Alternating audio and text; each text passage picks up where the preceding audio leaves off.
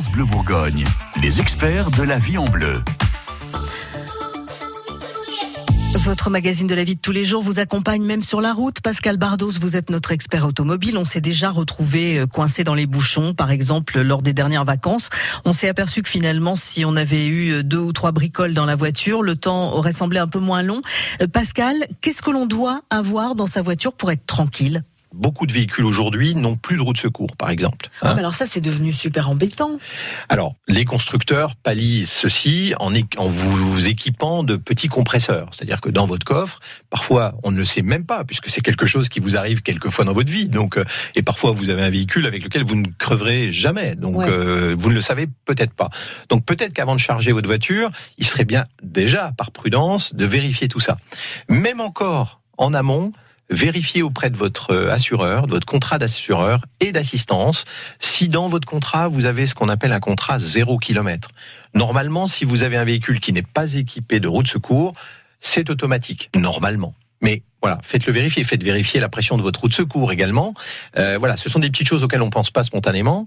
Euh, si votre cri est bien rangé, si vous l'avez pas prêté à un copain, etc. Ou voilà. Et, parce que là, effectivement, on est imagine bien qu'en vacances, on part, on n'aura pas de problème, bien entendu. Mais quand ça arrive, c'est vraiment la catastrophe. Si on n'a pas de roue de secours dans sa voiture, est-ce qu'on peut en mettre une? Alors vous allez me dire oui, il suffit de la mettre dans le coffre, mais est-ce qu'il y a encore des non, il y a plus de logement pour ça, ça dans la voiture? Exactement. C'est-à-dire que les constructeurs, pourquoi il n'y a plus de roue de secours? C'est pour gagner de la place. C'est gagner de la place et du poids. Il ouais. hein, faut savoir que c'est très lourd. La chasse au poids pour les constructeurs, pour la consommation, pour les homologations, c'est le nerf de la guerre. Hein. Donc euh, euh les, car les, les, carrosseries qui sont cette fois en tout ce qui est polycarbonate, plastique divers et variés, euh, les mousses, enfin tous ces équipements, ces, ces matières remplacent le métal. Et donc on est pourquoi on remplace le métal? Parce qu'on adjoint d'autres systèmes. Tous les systèmes électroniques électriques pèsent Hein, on parlait des batteries, euh, bien les batteries euh, stop and start sont très lourdes, etc. Voilà. Donc ça, il faut bien pour garder un poids euh, homogène, diminuer certaines choses pour pouvoir en équipe, euh, installer d'autres équipements.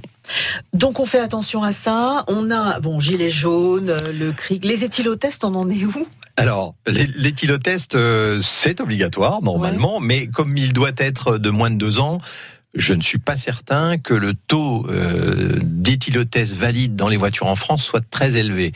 Oui, euh, donc c'est pas forcément. Euh... Bah, il vaut mieux ne pas boire. Oui, oui évidemment, évidemment. Euh, on peut boire de l'eau en revanche. C'est peut-être bien d'avoir toujours une bouteille. Alors oui, oui, parce que prenons cet été hein, vraiment euh, caniculaire. quand vous êtes, je, encore une fois, on ne le souhaite pas, mais si vous crevez sur l'autoroute, vous êtes le temps d'attendre l'assistance, le dépanneur. Vous pouvez attendre une demi-heure, trois quarts d'heure. Si vous avez un enfant en bas âge, voilà, il faut vraiment, effectivement, ça doit être le basique d'avoir un litre d'eau. Oui, ça c'est clair. Ouais, et d'autres petits trucs, je sais pas, un couteau, si vous rencontrez un saucisson à l'heure de l'apéro ou un truc comme ça, ça peut servir. Ça peut servir, oui, spontanément, ça m'était pas venu à l'esprit, ouais. mais, mais en tout cas. Peut-être parce que je commence à avoir faim.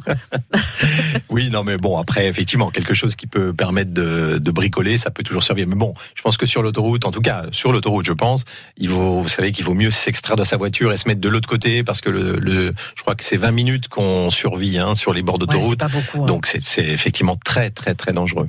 Soyez toujours très vigilant, très prudent. Merci Pascal Bardos, dont on retrouve les conseils, mais aussi tous ceux de nos experts sur francebleu.fr. France Bleu Bourgogne.